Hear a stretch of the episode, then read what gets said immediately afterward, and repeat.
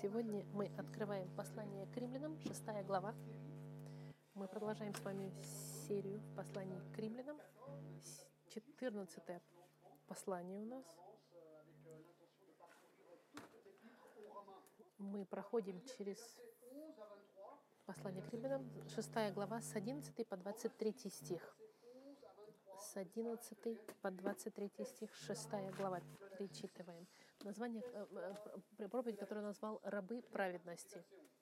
11 стих, 6 глава. Итак, так и вы почитаете себя мертвыми для греха, живыми же для Бога во Христе Иисусе, Господе нашим. Итак, да не царствует грех в смертном вашем теле, чтобы вам повиноваться Ему в похотях Ему и не предавайте членов ваших греху в орудие неправедности, но представьте себя Богу, как жив, а, Богу, как ожившие из мертвых, и члены ваши Богу в орудие праведности. Грех не должен над вами господствовать, ибо вы не под законом, но под благодатью. А что же? Станем ли грешить, потому что мы не под законом, а под благодатью? Никак. Неужели вы не знаете, что кому вы отдаете себя в рабы для послушания, того вы и рабы, кому повинуетесь? Или рабы греха к смерти, или послушание к праведности. Благодарение Богу, что вы, быв прежде рабами греха, от сердца стали послушны тому образу учения, которому предали себя. Освободившись же от греха, вы стали рабами праведности. Говорю по рассуждению человеческому, из-за немощи плоти вашей, как предавали вы члены ваши в рабы нечистоте и беззаконию, на дела беззаконные, так ныне представьте члены ваши в рабы праведности, на дела святые. Ибо, когда вы были рабами греха, тогда были свободны от праведности. Какой же плод вы имели тогда? Такие дела, каких ныне сами стыдитесь, потому что конец их — смерть. Но ныне, когда вы освободились от греха и стали рабами Богу, плоть ваша есть святость, а конец — жизнь вечная. Ибо возмездие за грех — смерть, а дар Божий — жизнь вечная во Христе Иисусе, Господе нашим. Это было послание к римлянам, 6 глава, с 11 по 23 стих.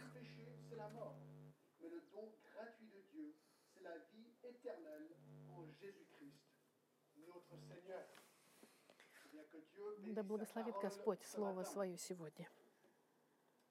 Итак, ключ нашего текста находится в 18 стихе, который говорит, «Освободившись же от греха, вы стали рабами праведности».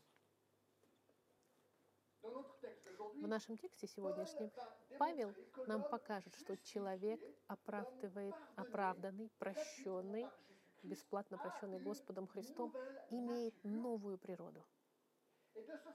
И поэтому он больше не является рабом греха, но является рабом праведности. Давайте немножко вспомним, что мы с вами проходили э, предыдущих наших проповедях. Мы смотрели с вами в прошлый раз 1 по 11 стих, и используя грустный пример Григория Распутина, мы с вами попытались ответить на вопрос, который говорит, ну раз мы оправданы, если я спасен, если я прощен на все мои грехи, прошлые, настоящие и будущие, тогда значит, может быть, что я могу продолжать грешить сколько хочу, потому что грех должен тогда быть прикрыт милостью и благодатью Господа. Распутин еще лучше говорил. Он говорил, чем больше вы грешите, тем больше благодать Господа проявляется в вашей жизни. И таким образом это хорошо грешить больше, потому что с большими грехами мы получаем больше благодати от Бога. Павел отвечает, что тогда мы скажем? Должны ли мы больше грешить? И он отвечает, ни в коем случае, никак, абсолютно нет, невозможно. И Павел потом говорит, мы, которые были мертвы греху, как могли мы жить во грехе тогда?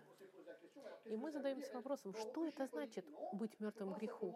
Я не могу просто раз и больше не грешить, потому что что это значит? И мы видели с вами таким же образом, как жизнь не имеет никакой власти над трупом, над человеком мертвым. Он говорит, что грех не имеет никакой власти над нами, кто умерли духовно для греха. Мы с вами посмотрели три части человека. В шестом стихе он говорил, зная, что ваш ветхий человек был распят. Наш ветхий человек, кто такой ветхий человек? Это я, если я говорю о себе, Джон Глаз, до того, как я узнал Христа, до того, как я спасся. Я был тем, что Библия называет человек ветхий, который любил грех. Я был восставший против Бога, меня это не интересовало. И я любил свой грех, и я не думал много о нем. Есть вторая часть. Новый человек. Библия называет, например, в послании к Коринфянам, если кто-то во Христе, он новое творение. Тот, кто принимает Господа Христа как своего Господа и Спасителя, он становится новым творением. Старый человек ветхий умирает, и новое творение, новый создается внутри человека, новый человек. В послании к Ефесянам говорится, что человек создается в святости и в истине. Я становлюсь новым человеком, возрожденным. Но есть проблема. Третья часть человека — это плоть, плотская часть. И это, я знаю, что вы знаете, о чем я говорю, потому что мы все постоянно боремся со своей плотью. В послании к римлянам, 12 стих, в 6 главе, в 12 стихе вот что сказано. «Итак, да не царствует грех в смертном, в смертном вашем теле, чтобы вам повиноваться ему в похотях его». И еще 19 стих, и много стихов. Говорю по рассуждению человеческому из-за немощи плоти вашей. Видите, плоть — это наш конверт, который включает в себя наше тело. Это включает мой дух, мои мысли, мое сознание, мои поступки, мою память, мои импульсы, мою физическую личность. Все, что делает из меня я физически, это Библия называет плотью. И проблема в том, что наша плоть, она проклята падением Адама. И, чем, и потом, как мы были прокляты вместе со всем творением, наша плоть как Иисус нам сказал в Матфеи, что плоть наша слаба. Мы знаем, что мы можем заболеть и умереть. Мы все умрем физически один день, однажды. И в этом проблема, друзья мои. Наш старый человек мертвый, новый человек жив, но наша плоть, она, можно сказать, прилипла к нам, если можно так сказать. Почему тогда мы еще грешим, если я свободен от греха, если я умер греху, если я был прощен, если у меня есть власть над грехом, что говорит, почему? Почему тогда я все еще грешу? Из-за моей плоти. У меня новое сердце, но не новое тело. Ну, и это придет скоро. Я вам хочу сказать хорошую новость. Новое тело придет. Послание к Коринфянам 15.51, вот что сказано. «Говорю вам тайну. Не все мы умрем, но все изменимся вдруг. Те, которые он говорит сейчас о вознесении церкви, что люди, которые, когда придет Христос, люди будут вознесены. Он говорит, во мгновение ока, при последней трубе, ибо вострубит, и мертвые воскреснут нетленными. Умер те, которые умерли, воскреснут. А мы изменимся. Ибо тленному всему надлежит облечься в нетление, и смертному всему облечься в бессмертие. Друзья мои, не, не волнуйтесь из вашего тела. У вас хорошая новость. Однажды ваше тело будет изменено, и ты получишь новое возрожденное тело, если ты во Христе. Последний раз, когда я с вами просматривал, мы умерли греху, потому что мы покрещены во Христе, воскрешены во Христе, освобождены во Христе и соединены со Христом. Помните, на прошлой неделе мы изучали? Итак, большие принципы мы с вами посмотрели. Христианин умирает греху и живет во Христе. Но вы скажете, да, Джон, это все теория, теория. можно ли немножко более практично все это посмотреть? Каждый день. Ну да, не я отвечаю, Павел. И это цель следующих стихов. Дать практическую сторону, как я могу жить ежедневно эту смерть во Христе, греху, зная, что моя плоть хочет еще грешить. Как? Как можно это сделать практически каждый день? Три простых очень пункта. Первый мы посмотрим с вами. Первое – это мандат, метод и мотивация. Сначала посмотрим мандат. Начинаем с нашего 11 стиха еще раз. 11 стих. Quoi «Так и вы». Так что? 2. Так, Verset 2 disait второй стих. Мы умерли для греха. Таким образом, потому как я умер для греха,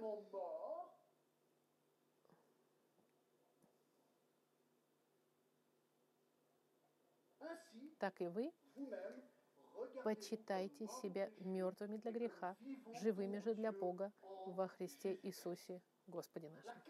Ключ здесь. Это regardez-vous. по- смотрите, почитайте себя. Если вы умерли греху, ты должен почитать себя мертвым греху, считать себя и отношись к себе как к живому во Христе. Если это правда, пойми это и сознательно действуй. Это значит, мы должны серьезно должны принимать то, что мы мертвы греху, и что мы освобождены и соединены со Христом и крещены в Него. Мы должны считать нас сами мертвыми для греха. И мы должны сами себя считать живыми для- для- во Христе.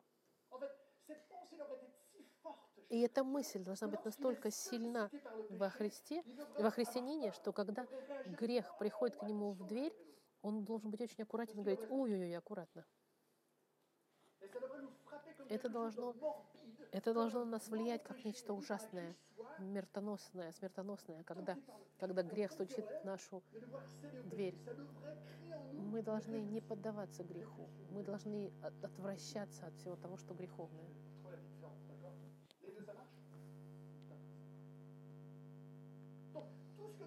Все, что мы делаем в нашей жизни, мы должны это фильтровать, как если бы мы носили очки, на которых написано «Я мертв до греха и жив во Христе». Мы должны фильтровать все. Мы должны все время напоминать себе, кем мы являемся, а не кем мы были. Он должен забыть, кем он был, человек верующий.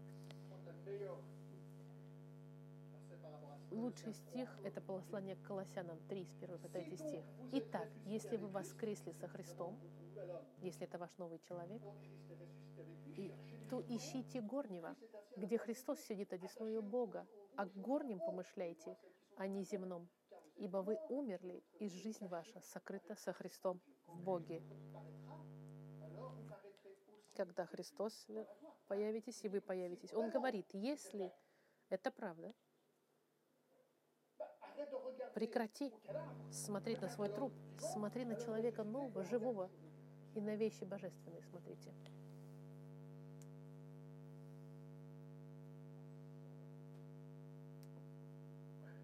Но, Джон, ну как на практике это делать? Практически. Объясни мне, как это делать. Окей. Это понимание. Я все это читаю, но как это в жизни я прилагаю? Второй пункт. Второй — это метод. И метод, есть ли какой-то специальный метод? Да, предписанный метод Господом через, через Павла здесь. Просто нужно делать то, что Павел говорит на следующих двух стихах.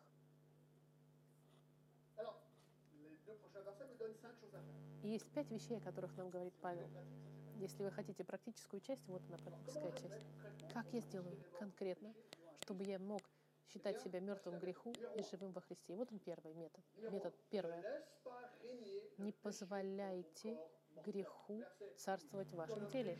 Итак, да не царствует грех в смертном вашем теле. 12 стих.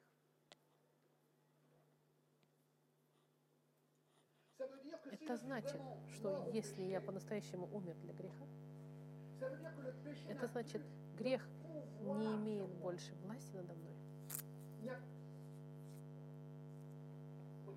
Как это сказать правильнее?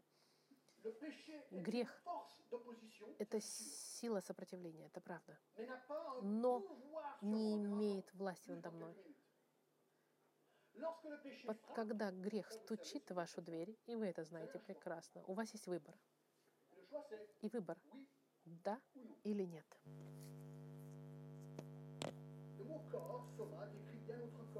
Тело описывает, слово тело описывает наше тело, анатомию, наш организм физический, и включает наши мысли, нашу память, все, все, что делает из нас живых людей. И он говорит, Он дает нам здесь заповедь, да не царствует грех в смертном вашем теле. Мое тело, смертное, на tentée. оно соблазнено грехом, соблазняемо, Он говорит, у тебя выбор. Конечно, наше тело, оно нейтральное само по себе, даже если оно было загрязнено падением, но он говорит, что мы можем сказать нет греху. У нас есть выбор. Просто нужно сказать, послушай, ты воскрес во Христе, не используй свое тело, чтобы грешить. Вот как сказано. Используй твое тело, чтобы делать то, что приятно 12, Господу. Послание к римлянам, 12 главе сказано, «Умоляю вас, братья, милосердием Божьим, представьте тела ваши в жертву живую, святую, благоугодную Богу для разумного служения вашего». Видите, мы с вами говорили о том, чтобы люди могли, например, когда мы сейчас проносили коробочку, люди приносили деньги, чтобы люди давали деньги церкви. Так то же самое делай со своим телом. Твое тело, то, что Господь тебе дал, и Он хочет, чтобы ты его использовал на славу Господа. И если ты делаешь это Господу, это служба. То же самое, когда мы даем деньги Господу, мы также и тело наше отдаем Господу. Как если бы я взял свое тело и возносил его на, на как сказать, в жертву отдавал его. сказала. Но иногда мы можем это не делать. Я вам хочу, например, дать пример такой. Интересно, потому что Библия, помните, Библия говорит нам про Давида, что он был человек по сердцу Господа. Он был царь, который написал много псалмов. Он был возрожден, мы знаем, потому что послании к римлянам он используется как пример, как кого-то, кому Господь дал правосудие. В том же самом контексте с Авраамом. Мы знаем, что Давид был человек, который знал Господа, он был возрожденный, у него была новая природа, праведность ему дари- подарена. И однако он не послушался того, что Павел говорит. В один момент он поддался соблазну женщины, он с ней переспал, имел с ней ребенка, сделал э, прелюбодеяние и избавился от мужа, убив его. Два греха очень серьезных. Давид позволил себя быть запутанным в глупую ситуацию и за это очень дорого заплатил. Но Павел говорит Давиду, или сказал бы Давиду, он сделал то же самое, что пророк Нафан сделал. Давид, Давид, серьезно? Ты тут на- набезобразничал. Он на него, он его как бы наругал. И Давид понял и раскаялся, и написал два потрясающих псалма, как покаяние. И что я хочу сказать, что, к сожалению, плоть настолько слаба, что мы не слушаемся нашего желания. И он говорит, так не царствует грех в вашем теле. Вторая вещь. Не повинуйтесь похотям тела. В 12 стихе. Похоть – это слово «петуния», это нейтральное слово, это страстное что-то, которое кто-то очень сильно хочет. Это может быть позитивным. Фессалоникийцам он говорит, у меня есть большее желание, я бы очень хотел с вами увидеться, или как, например, когда вы хотите жениться, у вас есть сильное желание увидеться, это хорошо, здорово. Но есть еще другая негативная слова похоти в Тимофея, например, сами по себе деньги не злые, но любовь к деньгам может быть очень сильной, похотливой. Любостяжание. Или похоти юношеские, он говорит. Все, что он говорит, что мы будем соблазнены. Соблазняемы, скажем так. Нет, не соблазнены, а соблазняем. И это мы знаем, потому что Иисус ведь тоже был соблазняем. В послании к евреям сказано, ибо мы имеем не такого первосвященника, который не может сострадать нам в немощах наших, но который, подобно нам, искушен во всем, кроме греха. Что мы, к сожалению, наша плоть прилипла к нам. Итак, очень важно, соблазн сам по себе это еще не грех. Если Иисус был соблазняем, он, он не грешил, мы знаем. Это нюанс. Не повинуйтесь. Когда у вас есть соблазн, вопрос, я слушаюсь своих соблазнов или нет? И кого я слушаюсь? Если я слушаю свою похоть, или я слушаюсь моему, моему, мертв- моему новому, обновленному человеку во Христе? Кому я слушаюсь?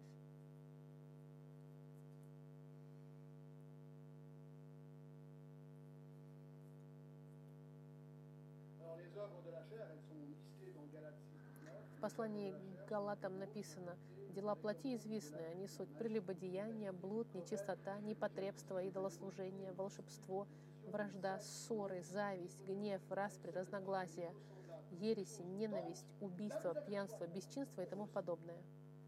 Когда это вас соблазняет, у вас есть выбор. Все это, да или нет. Если у вас есть соблазны, вы берите Библию и идете к посланию к Римлянам 6.12 и говорите, да не царствует грех в смертном теле моем. И вуаля. Это практично. Вы не согласны? Конечно, практично. Третье. Третье. Не предавайте членах ваших греху в орудие неправедности. Видите? Мы просто читаем текст, и это очень просто, видите? Membre, partie de ton corps, Romains 12, 4a. Péché, amartia, qui veut dire ratésasi, c'est simplement pour le mal. d'accord Часть тела, твое тело, чтобы оно не было орудием неправедности. Идея вот такая. Принцип, принцип бейсбольной биты, я вам сейчас скажу. Вы знаете, что такая бейсбольная бита? Если кто-нибудь из вас играл в бейсбол или знает, вы знаете, что такое. Вы поймете. Если вы знаете, что такое бейсбольная бита, это бейсбольная бита, она нейтральная сама по себе. Вы берете эту биту и можете играть в бейсбол с ней. Мячик летит, вы его раз отбили, и мячик полетел, и вы играете. Но вы также можете взять эту биту и ограбить ювелирный магазин. Вы можете пойти этой битой ударить человека, убить, забрать украшения. Ужасное использование нейтральной биты. Здесь он и говорит. Он говорит, что ваше тело, оно нейтрально в какой-то степени.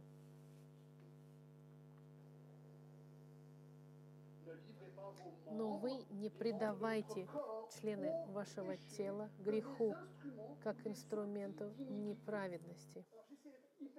Я хочу быть супер практичным. Вот о чем я думаю. Вот мое тело. Возьмем классический пример. Вы едете в машине.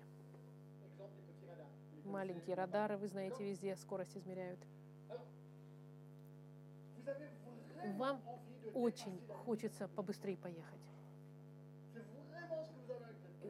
Вы торопитесь, у вас есть все причины в голове, почему вы можете объяснить тем, что вы нарушаете скорость. И вдруг вы вспоминаете, о, послание к римлянам, не предавайте члены вашему. Окей, у меня есть выбор. Должен ли я сейчас нажимаю на газ сильнее или не нажимаю? Если вы нажимаете и ускоряете, тогда вы используете ваш, ваш, ваш часть тела неправедности. Это очень просто. Повысим гамму греха. Мы живем в разных странах, возьмем налоги. Для меня, для моих налогов, можно, мне говорят, что очень легко можно обмануть налоговую инспекцию. Итак, в какой-то момент, есть момент, когда вы должны написать, сколько вы получили зарплату. Вы где-то заработали направо, налево. И очень легко каким-то образом не написать. В этот момент вы говорите, я что пишу? То, что я по-настоящему заработал, и вы вспоминаете, не предавайте членах ваших греху, в орудие неправедности. Нет, я напишу цифру, которую я должен написать. Internet. Интернет. По интернету, смотрите. Когда мой палец хочет кликнуть на, на непонятную страничку, мой палец, поддаю я мой палец похоти. Это очень просто, видите?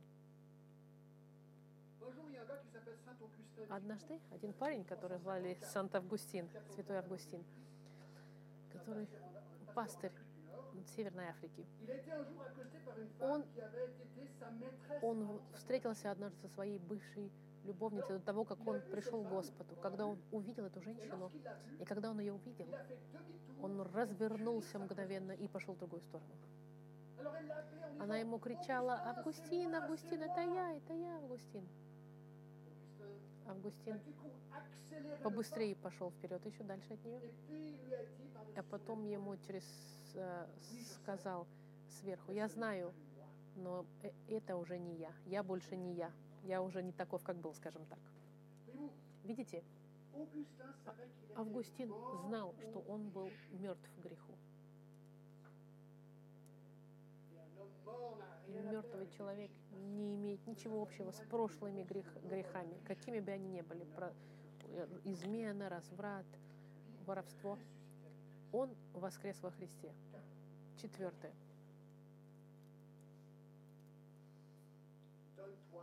Представьте себя Богу, как оживший из мертвых. Интересно, что он здесь говорит. Он говорит, не предавайте членах ваших греху в орудие неправедности, но представьте себя Богу, как оживший из мертвых. Он говорит, ты, интересно, тон глагола здесь, ожившие, что вы были, уже что вы ожившие.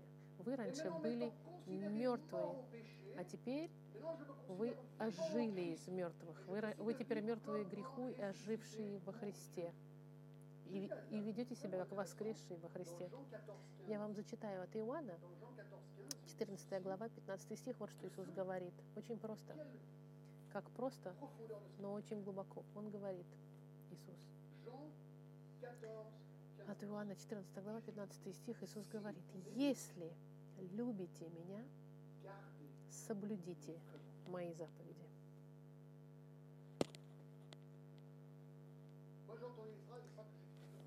Я часто очень использую фразу «Христианин, возрожденный, спасенный, будет любить Бога и будет любить то, что любит Бог». Христианин возрожденный будет не просто любить Бога, но он будет любить то, что Бог любит. Твой взгляд меняется полностью, и это невероятно, что это само по себе происходит.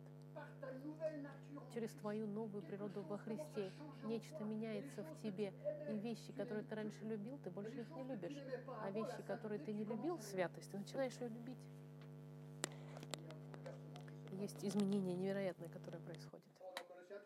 В послании к Колоссянах мы видели, ищите, ищите горнего. Что это горнее? À partir du verset 5. Начиная с пятого стиха, он говорит, умертвить что? Умертвите. В послании к Колоссянам говорит, итак, умертвите земные члены ваши. Блуд, нечистоту, страсть, злую похоть и любостяжание, которые есть идолослужение, за которое гнев Божий грядет на сынов противления, в которых и вы некогда, некогда общались. А теперь вы все отложите все, гнев, ярость, зла, злобу, злоречие, сквернословие уст ваших. Не говорите лжи друг другу. Десятый стих. «Облегшись в нового, который обновляется в познании по образу создавшего его». И дальше он говорит, «Облегитесь, как избранные Божии, св- святые и возлюбленные в милосердие, в благость, смиренномудрие, кротость, долготерпение, Он дает, потом говорит, Слово Христово да вселяется в вас обильно. Потом он говорит женщинам, жены, повинуйтесь мужьям своим, мужья, любите жен своих, дети, будьте послушны родителям, отцы, не раздражайте детей своих, и так далее, и так далее. Человек возрожденный, он начнет любить эти вещи, о которых Господь говорит, потому что это то, что любит Бог. И это Павел нам пытается передать здесь. Представь, предайте, э, представьте себя Господу как живые. Пятое.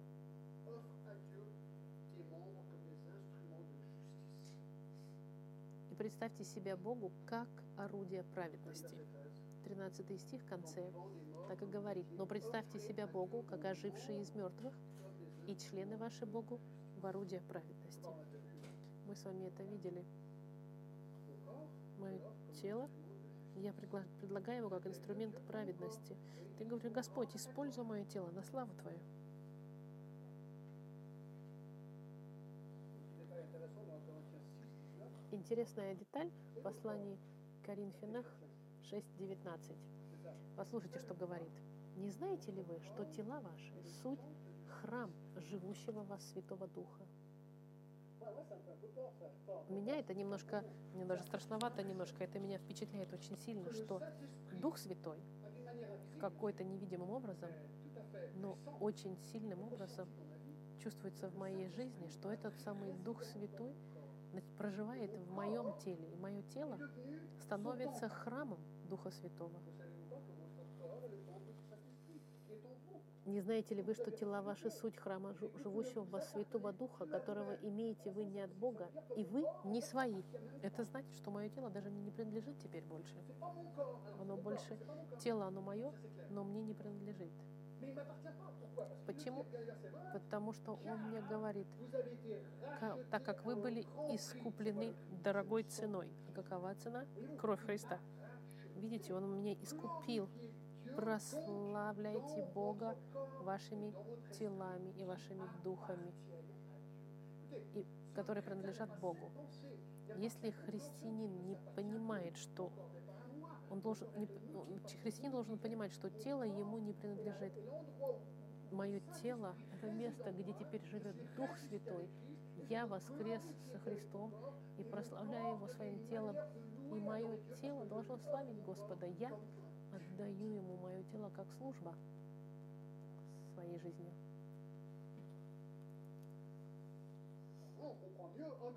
В послании к Коринфянам Павел, смотрите, как говорит, «Усмиряю и порабощаю тело мое, дабы, проповедуя другим, самому не остаться недостойным».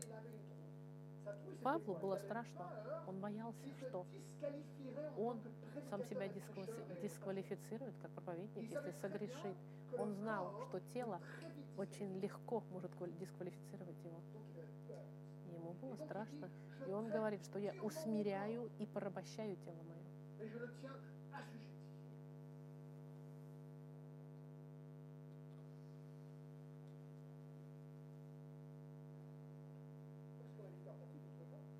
Это очень практично, не так ли? Соблазн велик ли? Да, конечно. Есть три больших соблазна. Un, Первое послание Иоанна. Не любите мира, не того, что в мире. Кто любит мир, в том нет любви отчей. Ибо все, что в мире, вот, три больших соблазна. Первое. Похоть плоти.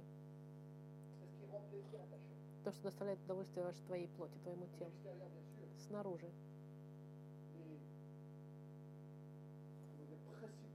Принципов. Дальше похоть очей. Это желание вещей. Я хочу все это обладать. И третье. Гордость житейская. Гордыня. Быть лучше, чем другие. Эти три основных проблемы человека. Плоть, похоть плотская, плохоть очей и гордость. И как тогда победить? On revient au verset 11. Мы вернемся в 11 стих. Что нужно делать? Почитайте себя мертвыми для греха. Считайте себя. Но живыми же для Бога во Христе Иисусе.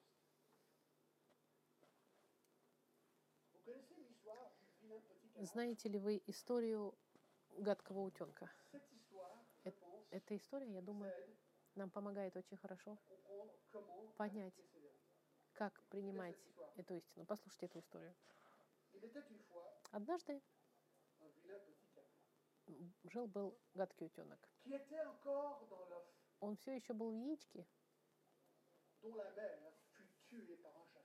э, Мать его была убита охотником, яичко осталось заброшенным. Одна утка, утка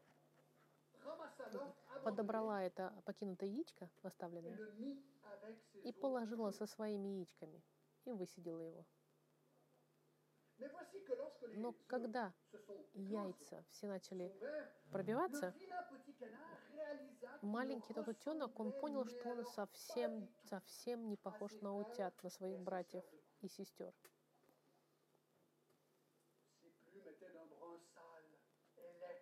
Его перья отличались, и он тут же был всеми отвергнут из-за того, что он отличался от других, и ему пришлось уйти от своей семьи и пойти куда-нибудь дальше, чтобы больше над ним не смеялись, что он так сильно отличался от других.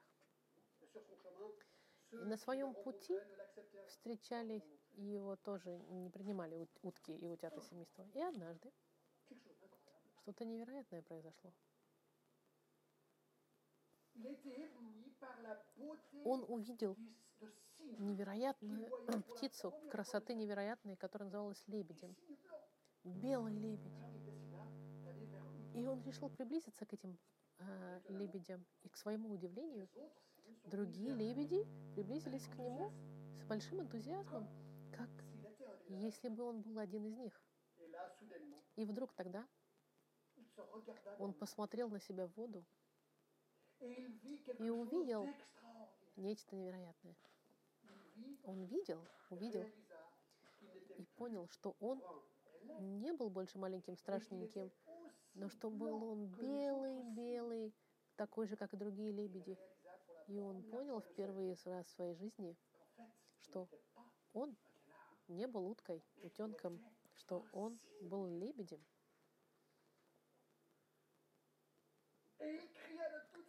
И он закричал, «Я лебедь, я лебедь!» Видите, он думал, что он был простым утенком, а он все время, все это время был лебедем. И изменение в его отношении произошло, когда он понял, кем он по-настоящему являлся. Понимание своей личности настоящей было началом новой жизни в радости. И в какой-то степени эта история, она показывает то, что. Павел показывает нам в тексте сегодня. Большая ошибка, которую мы делаем, это что мы смотрим на свой грех и на chair, et и на нашу плоть, и на наше тело, и, и прийти к заключению, да я просто гадкий утенок.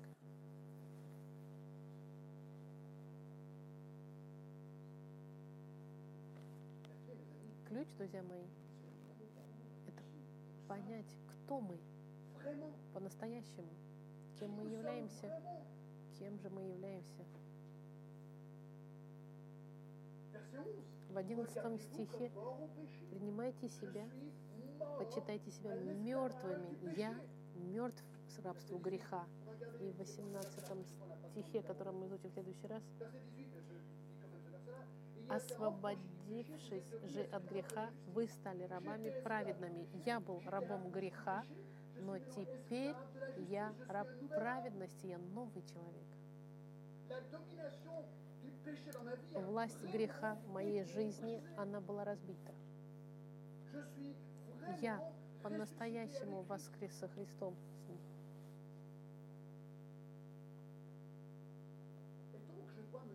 И я должен сам себе говорить, вот урок. Я больше не под воздействием силы греха. Напоминать себя, я новое творение. Я больше не таков, каким я был раньше. Я тот, кем я стал. Я больше не маленький гадкий утенок. Я сегодня лебедь.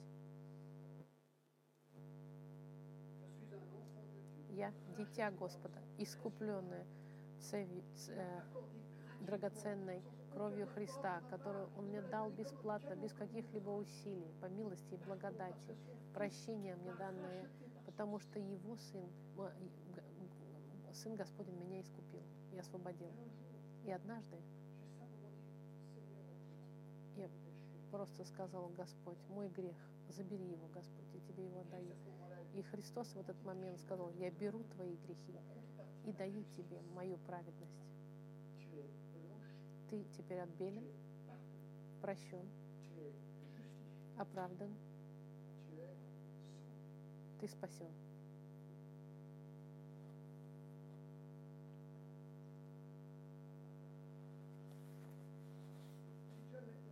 Вы скажете, ну, Джон, так кажется, это слишком просто. Это значит, я прощен раз и навсегда, я хочу грешить, и мы возвращаемся опять в один стих. Нет, нет, нет, нет. Дол- должны ли мы грешить? Нет, никак. Почему? Потому что твой новый человек ненавидит этот грех. Нет. Если твое отношение, если ты думаешь, что раз я прощен, могу больше грешить, может быть, ты по-настоящему и не познал Господа. Может быть, ты в какой-то момент сказал, а, христианство это здорово, раз мне все прощает, и принял не, не, не, не принял Христа по-настоящему.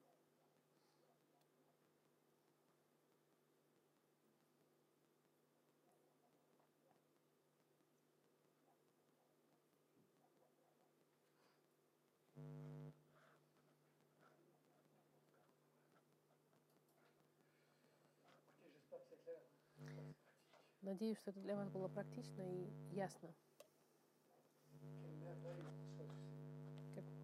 Какой невероятный наш Господь. Я хочу вам зачитать стих. Оденьтесь в нового человека. И если ты новый человек, созданный таким образом в праведности истины, тогда результат будет, что ты будешь хотеть тянуться к святости. Будешь ли ты падать? Да, конечно, нелегко будет. Я знаю мою плоть так же, как и каждый из вас. К сожалению, иногда можно упасть, подскользнуться мыслями, поступками, делами. Часто христиане делают глупости. И если это ваш случай, послушайте, прощение Господа настолько велико. Если вы под тяжестью вашего греха, вместе с Давидом, возьми 31 псалом или 32, где сказано «Блажен, кому отпущены беззакония и чьи грехи покрыты. Блажен человек, которому Господь не вменит греха и в чем духе нет лукавства». Когда я молчал, если мы хотим держать наши маленькие грехи, он говорит, когда я молчал, обветшали кости мои от вседневного стенания моего, ибо день и ночь plus надо мной рука твоя, свежесть моя исчезла, как в летнюю засуху. Он говорит, если я пытаюсь спрятать мой грех, это очень тяжело. Господь меня, рука Господа была на мне, давила на меня. Alors, verset 5, Но в пятый стих, но я открыл тебе грех мой и не скрыл беззакония моего. Я сказал, исповедую Господу преступления мои, и ты снял с меня вину греха моего. Он говорит, зато помолится тебе каждый праведник во время благотрепное, и тогда разлитие многих вод не достигнет его. Ты покров мой, ты охраняешь меня от скорби, окружаешь меня радостями избавления. Христианин, вернись Господу. Принеси все свои грехи перед крестом Его. Отдай Ему свое сердце, как жертву.